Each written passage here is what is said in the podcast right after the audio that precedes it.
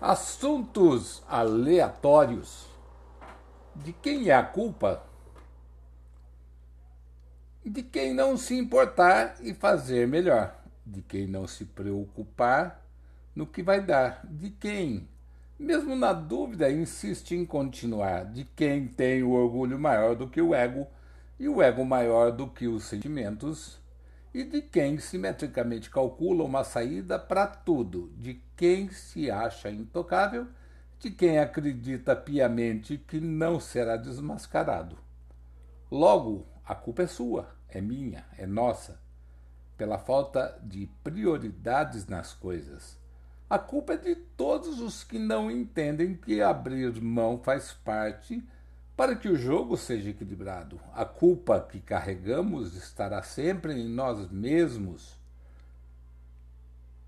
E ela continuará assim da mesma forma, mesmo que queiramos colocá-la em alguém, porque ela não se fixa, não pertence a outros a não ser nós mesmos.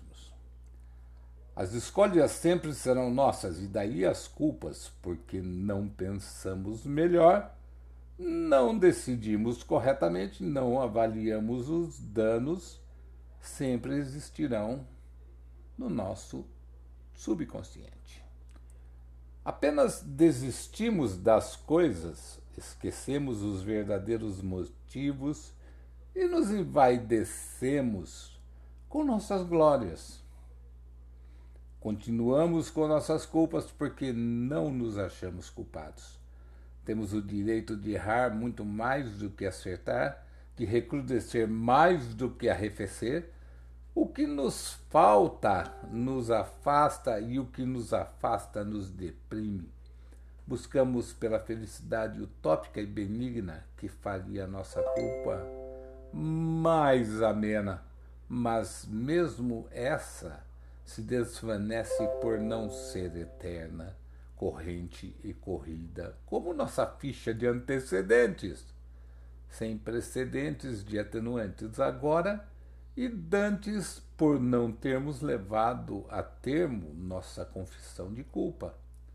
A eterna culpa de darmos todas as desculpas mais esfarrapadas e cabeludas pela nossa falta de bom senso e razão Deveria dizer então que há um inferno perfeito para, cada tipo de condenado por culpas irretratáveis e intransferíveis, do tamanho certo e na medida certa para cada cliente.